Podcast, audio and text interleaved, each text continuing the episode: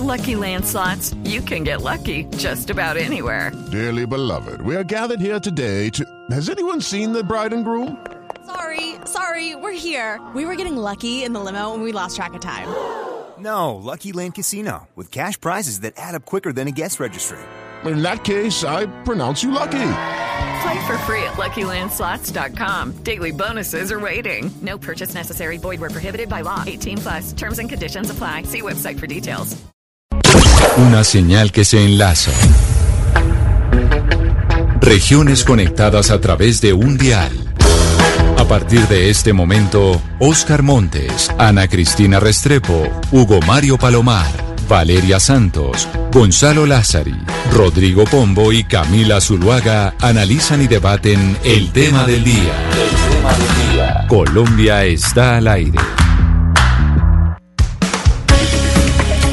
Son las 12 del día, 16 minutos. Nos conectamos con el resto del país. A ustedes, bienvenidos si se acaban de conectar con nosotros. Entramos en nuestro tema del día y hoy que es viernes vamos a hablar de redes sociales, porque yo creo que muchos somos usuarios de las redes sociales y casi que nos estamos convirtiendo en adictos. ¿Hay alguno, Pombo, que no usaba casi las redes sociales? Pombo, usted lo veo trinando y trinando y trinando, que a veces me preocupa. Digo, Pombo, que no usaba tanto las redes sociales, ahora está hecho un usuario asiduo del, del Twitter.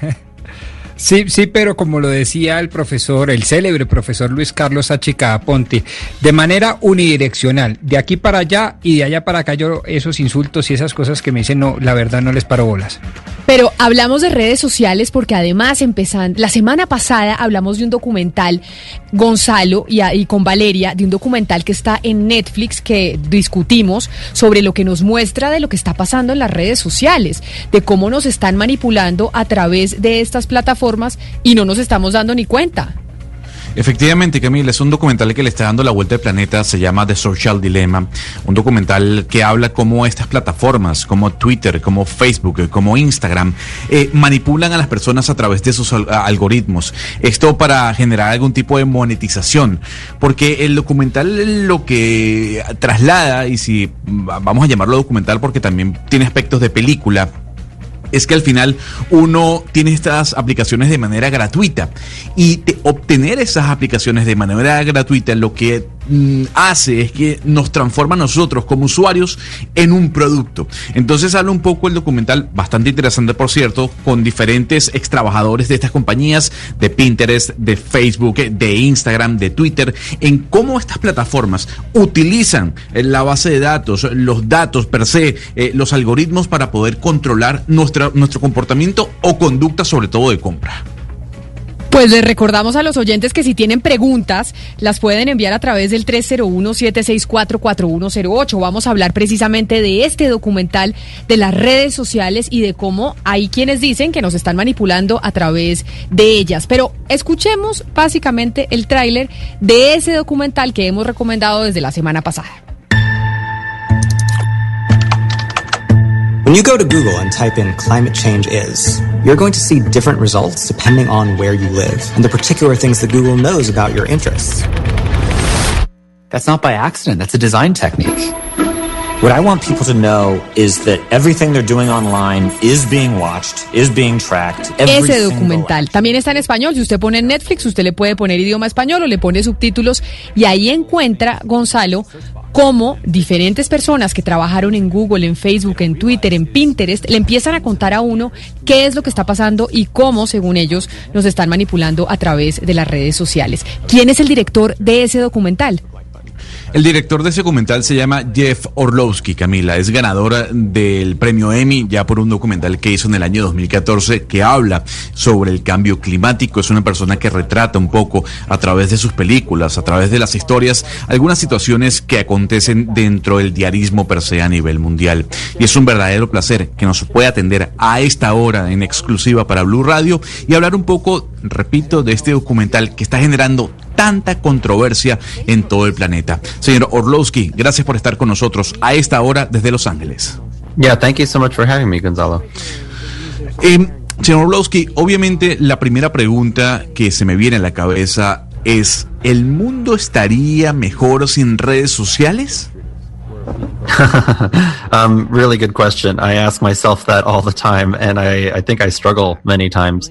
You know, of course, there are really, really positive things that have come through these platforms. Um, we can see movements being born, we can see um, certain conversations being advanced, but we're also now learning and realizing the consequences that we see from these platforms and just the harm that is happening programmatically and at scale.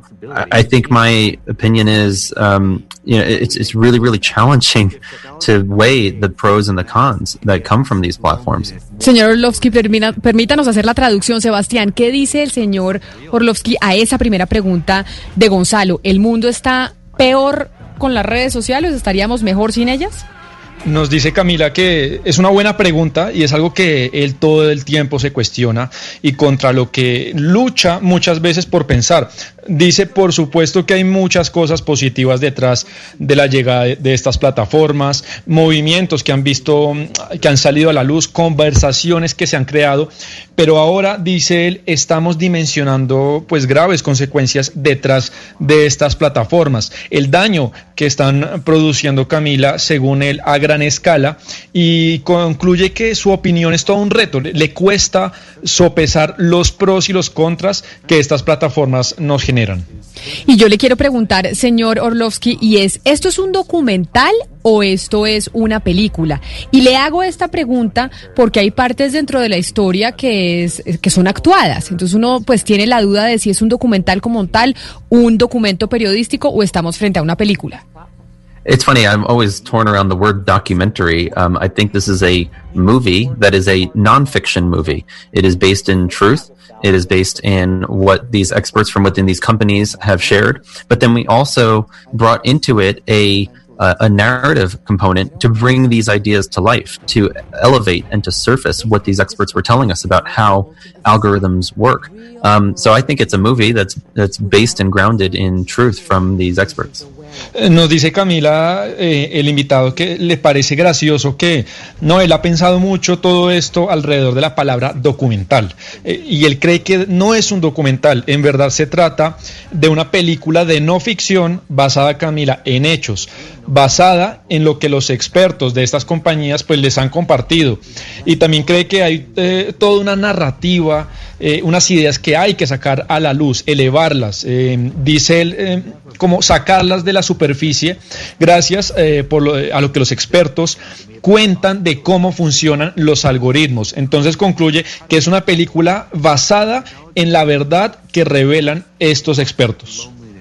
Director Oblowski, pero cada rato sale la discusión, sale a flote la discusión de si regular o no las redes sociales. ¿Usted cree que al hacerlo le podríamos estar haciendo el juego a la censura?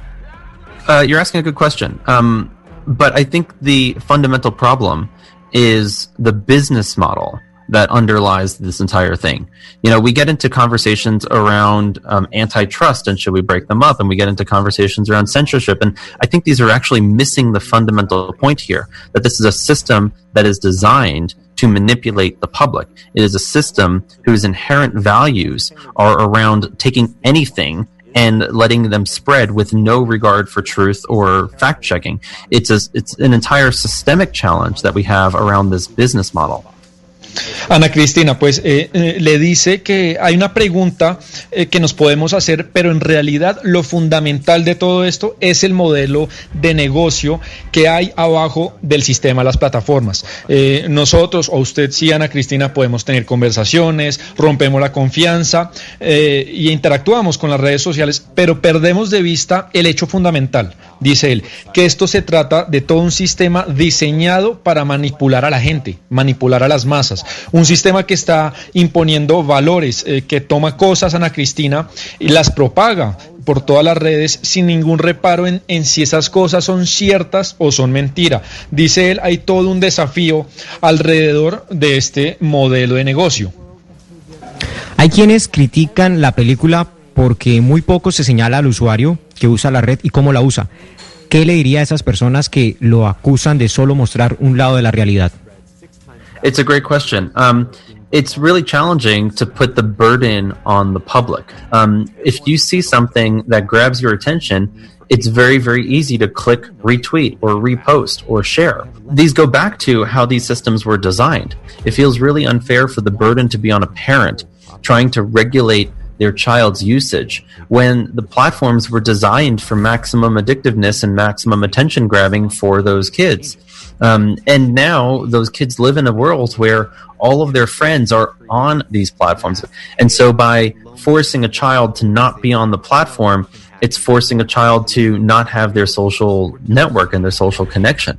So we're stuck. That's why, in many ways, you know, we called this film a dilemma because we're stuck in this really challenging position between technology that is not designed for us yet provides a service. You know, it has become the public square, yet it is not treated with the same responsibilities uh, of a public utility.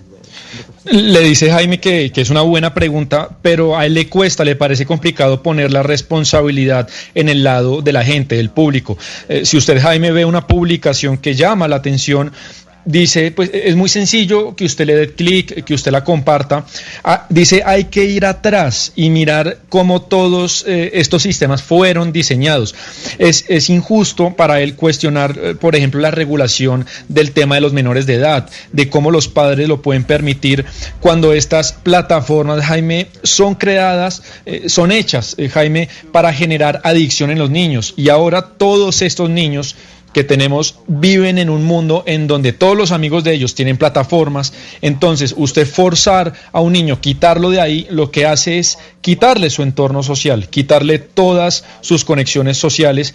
Y, y estamos abocados, dice él, a un gran dilema, a un dilema porque es una posición muy difícil en la que por un lado la tecnología se ha convertido en la plaza pública, Jaime, en una gran plaza pública, pero esa plaza pública no es tratada con la misma responsabilidad eh, con la que se trata cosas que tienen una utilidad social pública.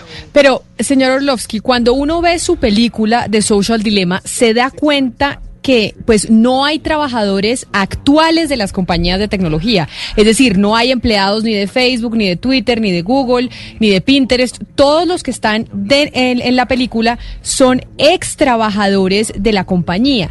¿Por qué los actuales no aparecen? ¿Es que no quisieron participar o cómo fue la selección eh, de a quienes iban a entrevistar?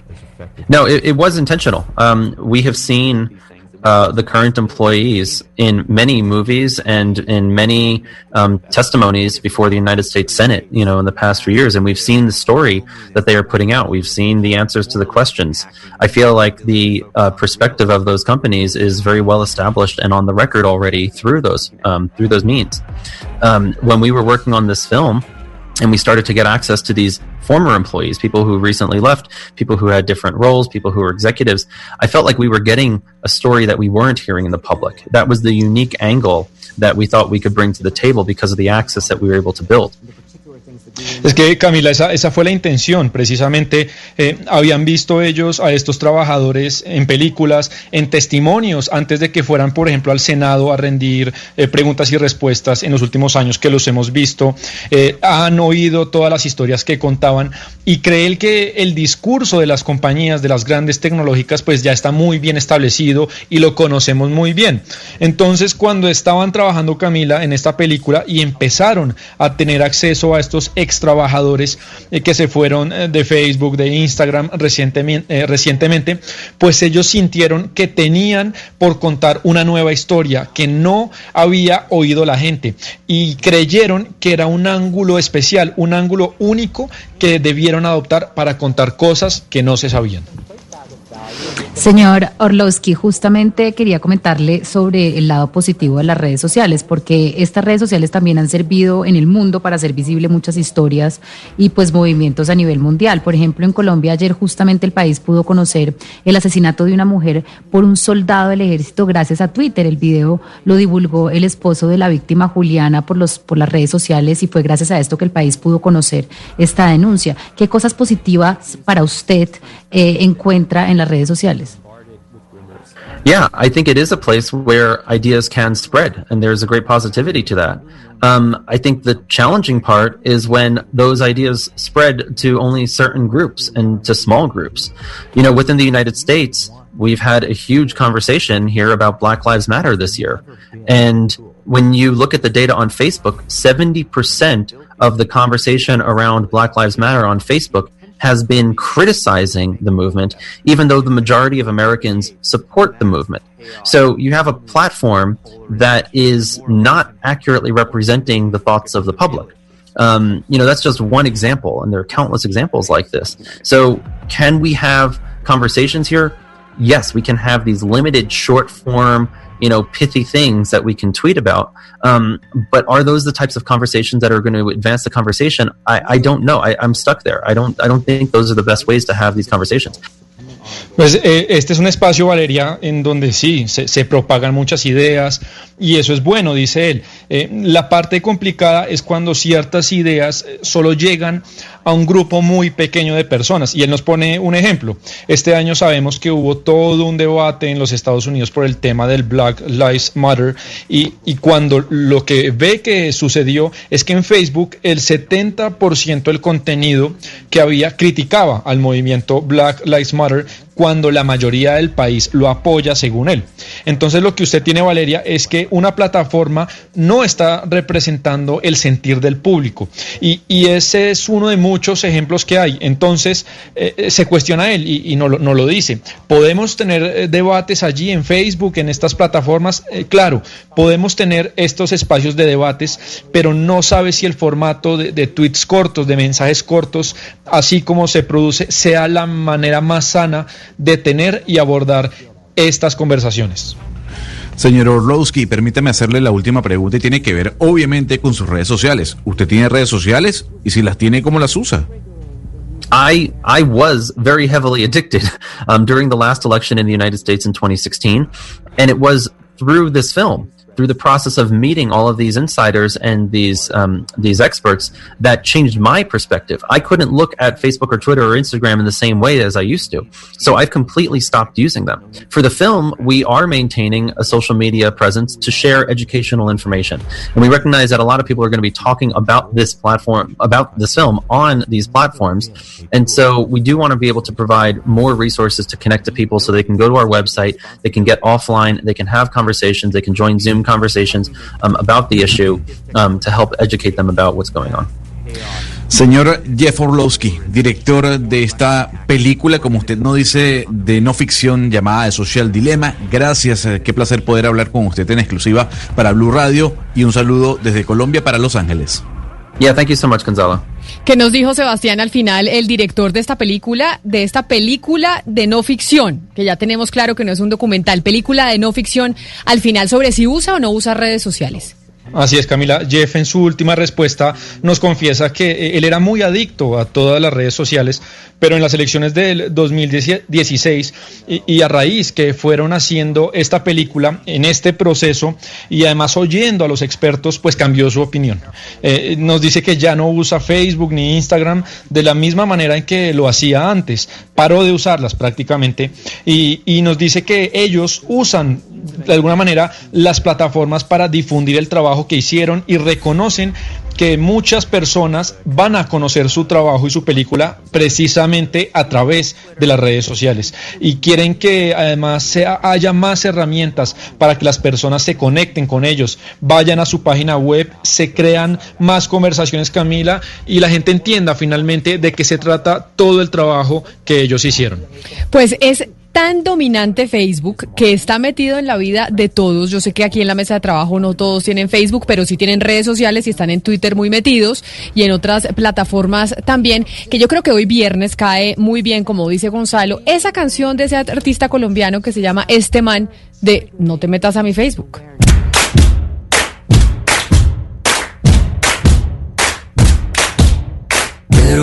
Josefina están prontos a ligar Pero Laura la vecina los ha visto desertar. Juan Luja renuncia y lo hace publicar Leonora su esposa pronto lo va a borrar Amanda y Miranda acaban de rasgar Adrina su amiga que les dejó de hablar. Tantean, nos vean, no hay nada que indagar. Es fácil, muy fácil. Solo priman pokear No te metas a mi Facebook no te metas por favor.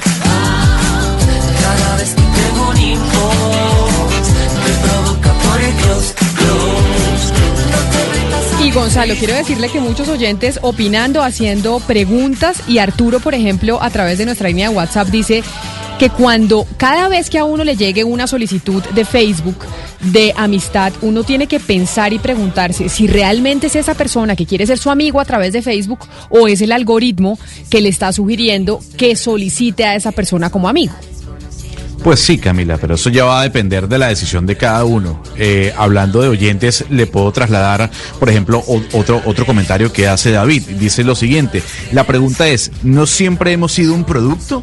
Antes en radio, en la televisión y ahora en las redes. Y es que, Camila, uno accede a este tipo de redes de manera gratuita, pero uno entrega sus datos y así es la política. Y si a usted no le gusta, pues borre las redes sociales, borre las aplicaciones y no se tiene que calar este olor de cabeza. Pues ya que usted me se metió con otro oyente, yo le hablo de Abel, de lo que nos dice Abel, que le mandamos un saludo muy especial, que nos dice, él es una persona mayor, cercana al octavo piso, que se considera, a pesar de su edad, de mente abierta y que las redes sociales son muy importantes para incrementar las comunicaciones, mejorar cierto tipo de relaciones, pero a mi parecer, dice el señor Abel, si se manejan mal, pueden interferir negativamente en las mismas y algo que me preocupa es la invasión a la privacidad y la seguridad de las personas. Si es verdad que Facebook tiene una gran cantidad de usuarios mayores. Yo creo que pues mi mamá, mi papá, las tías están todos metidos en Facebook y se la pasan ahí informándose y de todo. O sea, mi mamá creo que se informa a través de Facebook. Sí, sí, sí. Sí, mi mamá también. Yo creo que eso es como una generación mayor. nosotros también, nosotros digamos que empezamos con, con esta, con, con, la red, con Facebook. Ahora ya migramos a Twitter a Instagram, etcétera. Pero me parece importante de esa maravillosa entrevista que acabamos de tener con el señor Orlowski, eh, mencionar la pregunta que le hizo eh, Gonzalo. Le preguntó, ¿el mundo estaría mejor sin redes sociales? Y el señor Orlowski pues no pudo responder. Dijo, esa es la gran pregunta que nos hacemos todos. Sin embargo, creo que es una pregunta que tiene poca utilidad ya porque es que no hay marcha atrás. Es decir, las redes sociales sí están aquí para quedarse. Y lo que sí tiene y este documental, película que es importante, Gonzalo, con respecto a lo que usted decía de que siempre hemos sido un producto, es saber que somos un producto, tener el conocimiento de que en esta red somos un producto. Antes con la publicidad nosotros siempre hemos sabido que somos un producto, pero no sabíamos en estas redes sociales que nosotros éramos el producto y que diseñaban absolutamente todo para que nosotros fuéramos un producto y un algoritmo que nos vea así. Entonces creo que ya con esta información nosotros también vamos a poder tener un contacto con la red social mucho más consciente y también los gobiernos y los países tienen que empezar a regularlas por lo menos para cambiar este algoritmo. Es que el algoritmo es completamente polarizador y es lo que está generando todo estos, toda esta separación y todas estas discusiones en la sociedad que nos van a terminar matando. Mire, yo con esta entrevista quedo más asustado de lo que ya estaba y les voy a decir por qué. Resulta que ustedes conocen a Alejandra, ella era la que les estaba colaborando desde Washington, ella es muy amiga mía y Facebook lo sabe, lo sabe Instagram. Entonces hace... Facebook lo sabe, Facebook sabe que usted es cercana a Alejandra, eh, Jaime. Sí, sí, somos muy amigos y lo saben todo y lo digo por qué, porque eh, me sugiere los mismos amigos de ella, ella le sugiere los mismos amigos que yo tengo, pero digamos, eh, la historia va por este lado. Entonces le dije, Alejandra, acompáñeme allí donde una amiga y, y, nos fuimos hablando por el camino y ella por el camino me iba preguntando sobre esa amiga, que quién era, que cómo la había conocido, que ella qué hace, que hace cuánto vive en Washington, no sé qué. Entonces llegamos a la casa de mi amiga, estuvimos un rato, saludamos y nos fuimos. Y cuando estábamos de regreso aquí a Washington, Alejandra vio su celular y Facebook le estaba sugiriendo que se hiciera amiga de mi amiga con la que Alejandra no tenía ningún contacto en común, solamente yo. Y yo decía, pero hombre, ¿y, es, y cómo se enteraron que fuimos a la casa de mi amiga? O sea, o nos estaban escuchando eh, los celulares, porque se supone que estos dispositivos a veces lo escuchan a uno, pero me pareció increíble que le estuviera sugiriendo ser amiga de una persona de la que acabamos de salir de su casa, con la que ella, Alejandra, no tiene ningún amigo en común, excepto eh, pues, pues que es amiga mía en Facebook desde hace como 10 años. Claro, Jaime, que nos escuchan y nos ven todo el tiempo. Es que perdimos la intimidad. Yo antes, igual que usted, estaba muy preocupado pero después de ver el dilema social estoy mucho más preocupado todavía, no solamente porque estas grandes compañías que cada vez son más ricas, son más ricas que muchos estados, no solamente saben lo que nos gusta, lo que comemos, a dónde vamos, con quién nos reunimos, sino que además en las democracias están representando una amenaza, eh, Camila y oyentes, es decir, los perfilamientos, las noticias falsas, la forma como a través de las redes se puede inducir a los electores a tomar decisiones, es una real, una real amenaza contra, contra los sistemas democráticos. Yo realmente quedé muy preocupado después de ver el dilema social y más después de escuchar esta entrevista. Pero Hugo Mario, ahí sí yo lo, le, le voy a controvertir, porque a ver, usted habla de fake news ¿Qué culpa puede tener Twitter de que, por ejemplo, el senador Gustavo Petro o el expresidente Uribe coloque una noticia que es falsa? ¿Qué culpa tiene Twitter? Lo que pasa es que la pregunta es, ¿nosotros como ciudadanos del mundo estamos a la altura de las redes sociales y de la tecnología?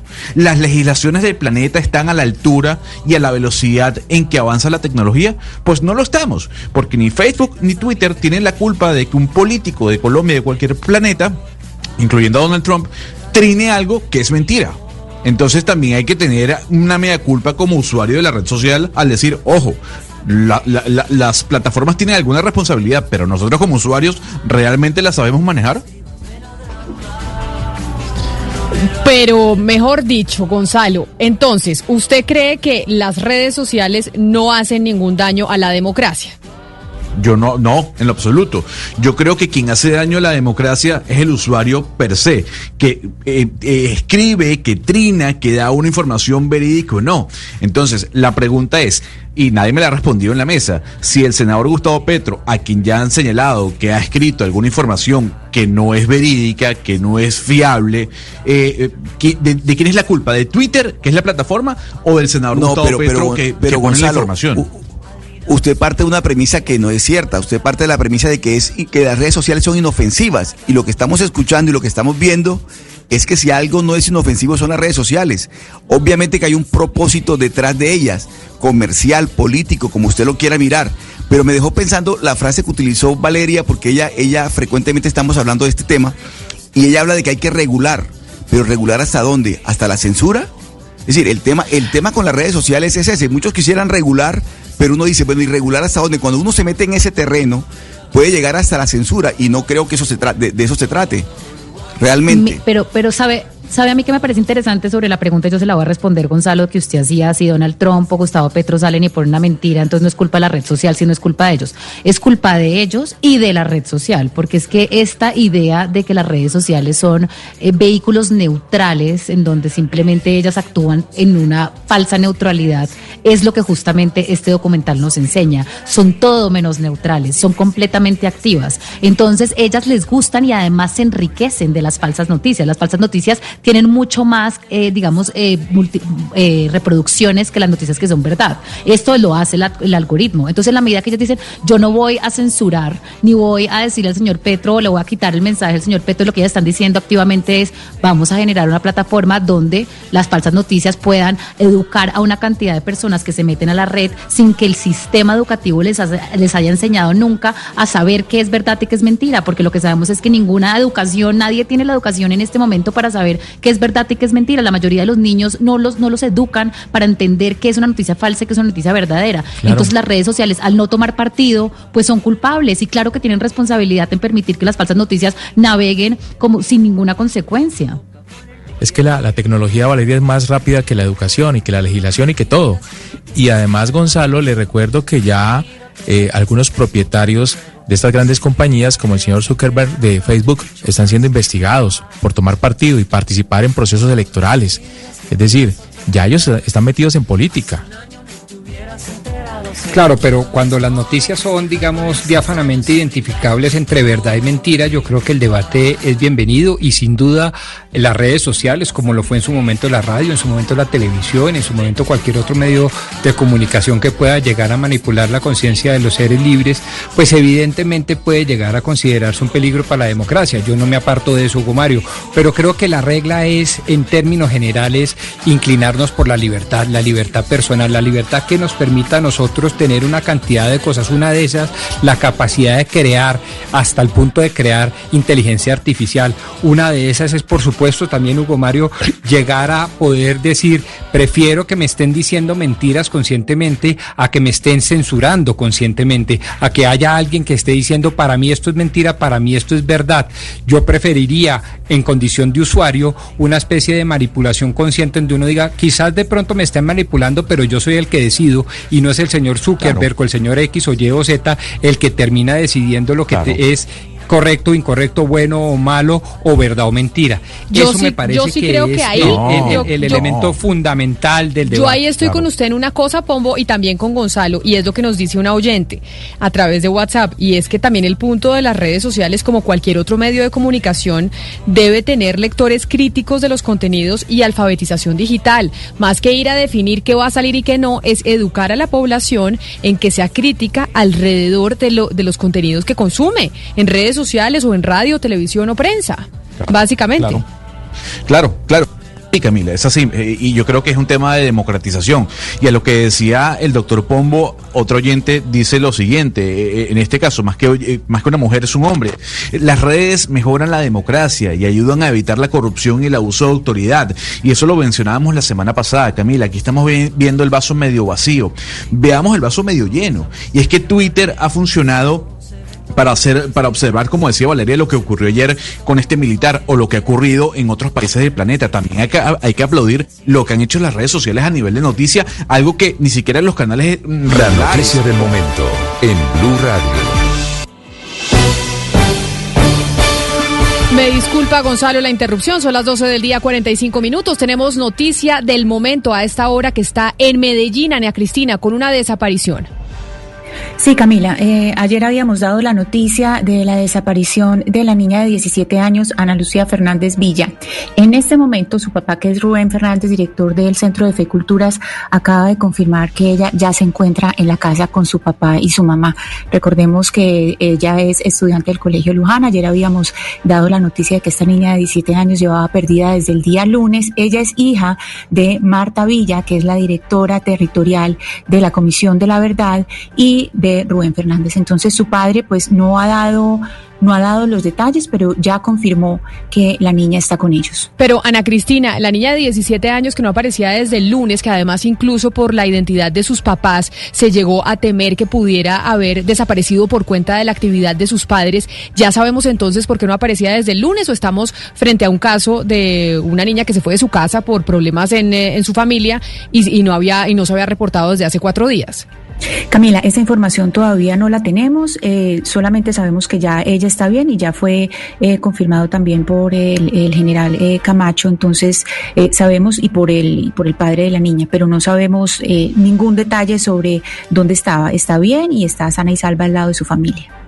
Sería importante que informaran qué fue lo que pasó, porque se movilizó todo el departamento, el gobernador del departamento, exgobernadores, Claro. exalcaldes, haciendo, ahí utilizaron las redes sociales, se utilizó mucho Facebook, se utilizó Twitter para poner la foto de la niña y que la gente reportara si sabía algo de ella, que por favor se comunicara con sus papás. Ahí se movilizó el departamento completo, sería bueno también que, que supiéramos qué fue lo que pasó, porque la angustia fue mayor. Sí, claro. Lo que pasa, Camila, es que esta noticia es de este momentico. Acaba de pasar y por eso pues no tenemos todavía los detalles. Esta noche a las 7 de la noche iba a haber un, una velatón eh, en la estación de, la Guacatala. Pero digamos que ya eh, desde esta mañana se, se tenían algunas eh, pistas, entonces no, no, no tenemos pues la noticia completa, pero pues tenemos lo importante y es que eh, Ana Lucía está al lado de su papá y su mamá. Estaremos pendientes entonces de dónde estaba Ana Lucía, porque sí es bueno también que así como en las redes sociales se volvió una bola de nieve, evidentemente porque queríamos saber en dónde estaba la niña, porque se tenía el temor de que por cuenta de la actividad de sus papás Claro. la, la hubieran desaparecido, también es bueno que informen qué fue lo que pasó. De, Sí, qué porque fue lo hay que pasó, recordar- porque mucha gente estaba angustiada. Claro, y hay que recordar eh, el trabajo pues de, la mamá de Ana Lucía, porque Marta Villa pues es de la Comisión de la Verdad y en este momento pues lo que están haciendo es eh, eh, la Comisión de la Verdad básicamente lo que están haciendo es recopilando eh, testimonios del conflicto. Entonces es un trabajo bastante delicado y por eso desde el primer momento pues se había temido eh, que fuera algo relacionado con, con el trabajo de la mamá. Pero bueno, por fortuna estamos dando esta buena noticia, Camila, que tan poquitas veces sucede que una mujer eh, desaparezca y después aparezca y esté sana y salva al lado de su familia. Una buena noticia, 12 del día, 48 minutos, que sirvió también, entre otras cosas, nos imaginamos que las redes sociales y Facebook y Twitter también para regar la bola y que finalmente se supiera en dónde estaba esta menor.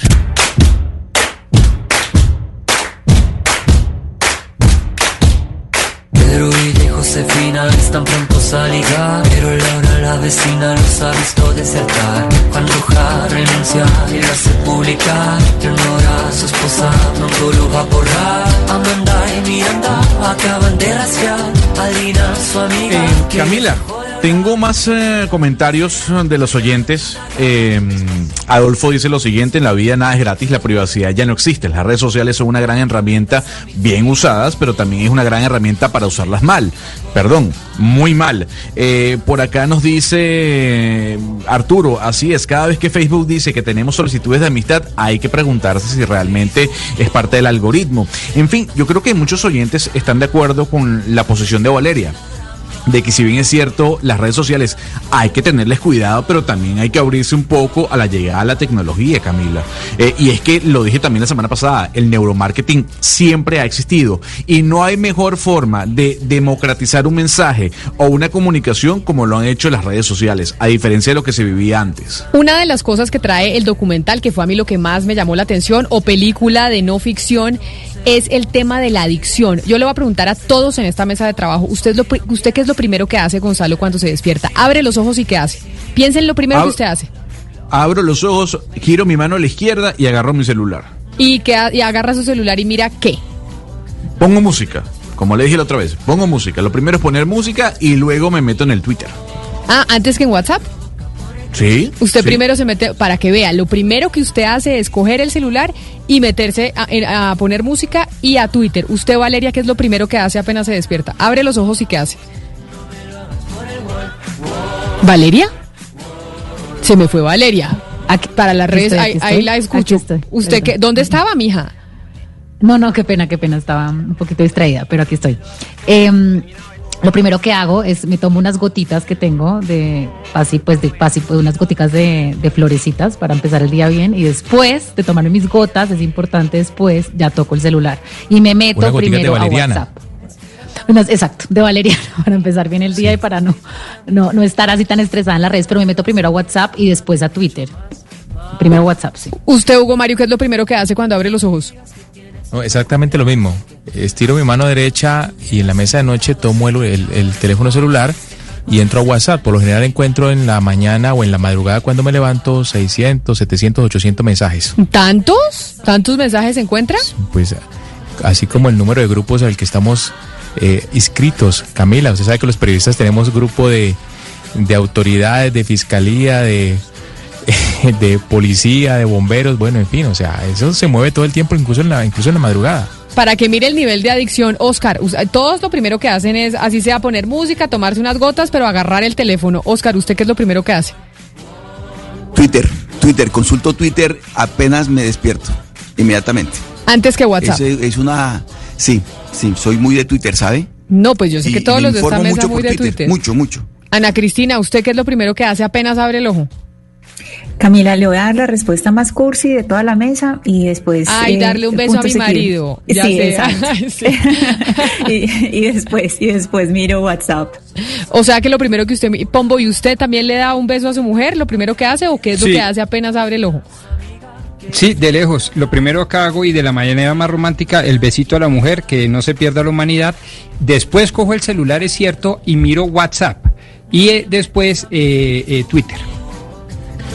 Pero su esposa está dormida, Pombo, cuando usted le da el besito, ¿o ¿no? Sí, por eso es lo primero que hago del día. Ah, bueno. Pero ahí es lo que ahí es lo que les quiero decir y les quiero evidenciar con la respuesta de todos ustedes en esta mesa de trabajo y es lo que muestra el documental, la, el nivel de adicción y cómo empieza a haber una especie de síndrome de abstinencia cuando usted no tiene su celular y cuando no puede ver WhatsApp o cuando no puede ver Twitter. Todos lo primero que hacen es coger, el, aparte de las, las goticas, la música, el beso, lo que sea, pero todos lo primero que hacen antes de ir al baño, que era lo que uno antiguamente hacía, lo primero que uno hacía era irse al baño, apenas se levantaba, ahora lo primero que hacen es ponerse a ver el celular. Y eso evidentemente nos tiene que estar cambiando como personas y en nuestro comportamiento humano, que usted lo primero que haga sea ver una pantalla. Quiero saber cuántas veces no les da angustia, sobre todo a las mujeres, Valeria, no les da angustia de ¿dónde dejé mi celular? Y empiezan a gritar, se me perdió el celular. Más de una vez al día he visto a, a uno, a alguna persona eh, eh, estresado porque no sabe dónde está su celular. ¿A usted le ha pasado? Pues no solamente me pasa, sino que me encuentro a mi hijo encerrado con mi celular, ya sabe la clave, entonces está doblemente preocupante porque no solamente la dicta soy yo, sino es mi hijo. Entonces es un problema porque siempre me lo agarra y se va y se esconde con el celular a mirarlo porque yo se lo tengo súper prohibido. Entonces he generado como también un tabú y una adicción peor. Es que ahí es donde uno no sabe si es mejor ser como Gonzalo, y pues, que cuando, cuando Gonzalo sea papá me imagino que le va a soltar el iPad, le va a comprar iPad al niño a los dos años. Yo sí tengo eso prohibido, pero le estoy generando creo que como ah, pues una adicción peor. Pero lo cierto, Camila, y lo que dice el documental también es que el incremento de depresión y el aumento de la tasa de suicidios de adolescentes desde que empezaron las redes sociales ha incrementado una cantidad, porque el documental dice algo que es cierto, nosotros como seres humanos no estamos hechos para tener que estar todo el tiempo, eh, digamos, pendientes y conscientes de si mi, foto le gustó a tantas personas o si mi trino le gustó a tantas personas o esa como e, ese interés que despierta las redes sociales para mirar a ver cuántas personas están pendientes de mí, eso está generando unos problemas de depresión muy graves en los adolescentes. Entonces también está ese otro lugar. Pero yo sí les quiero preguntar a ustedes Gonzalo que dicen que es mejor es, es mejor educar y que las redes sociales sigan siendo como estas plataformas donde nadie las controla y nadie decide, eh, digamos, qué contenidos deberían ir o no. ¿Ustedes no les parece que por lo menos, si bien no llegara la censura, los redes, las redes sociales en este momento sí deberían por lo menos quitar los algoritmos que a usted le muestran lo que es interesante para usted según ellos? Ah, no, los algoritmos, por supuesto. que están haciendo. Por no, no, no, por claro, los algoritmos, es que, es por que supuesto. Yo, yo, entiendo de Gonzalo que no, que las redes son perfectas y que nadie las tiene que regular y parte de la regulación es eso, parte de la regulación es decirle, muéstreme sus algoritmos y cómo usted está diseñando esas conductas o esos, es que usted, usted lo que hacen es meterle a usted información para cambiar su comportamiento. Claro, pero el algoritmo sí, pero, pero censurar la información no, o lo que diga la gente ahí no. O sea, ni porque siquiera, hoy usted no puede... está de acuerdo ni siquiera con poner un abajo de Donald Trump, este tuit es inexacto. O sea, ¿usted no cree que hay cosas que son verdad en el mundo y son mentiras? No, yo creo que hay cosas que son verdad y son, y son mentiras. Lo que pasa es que me da miedo que hoy que nos creemos tan liberales, entonces eh, decimos sí, regulemos las redes sociales y llega un autoritario, entonces viene la censura absoluta. Lo que pasa es que legislar de acuerdo al momento es muy difícil, por cuenta de quién se pueda venir después. Es por eso yo les Claro, hablaba pero de lo, por eso yo les hablaba de lo de la corte en los Estados Unidos. Y es es cuestión de la legislación o es cuestión de las personas que están ejerciendo el poder. Porque entonces nosotros decimos, sí, metámonos con la regulación, metámonos con Internet y el día de mañana, entonces los gobiernos, no importa cuál sea este, autoritario o no, es el que va a venir a, a- decir qué se puede decir en redes sociales y qué no se puede decir en redes sociales. No, pues, pues la idea es que no quede en manos de los gobiernos, sino entre ¿Y entonces de quién? ¿Del sector privado? de personas independientes. No, lo que se construye un panel es de, de- de personas independientes escogidas por organismos autónomos. No sé, yo no tengo la respuesta, pero lo cierto es que sí hay verdad en el mundo. Hay cosas que son mentiras, hay cosas que son verdad.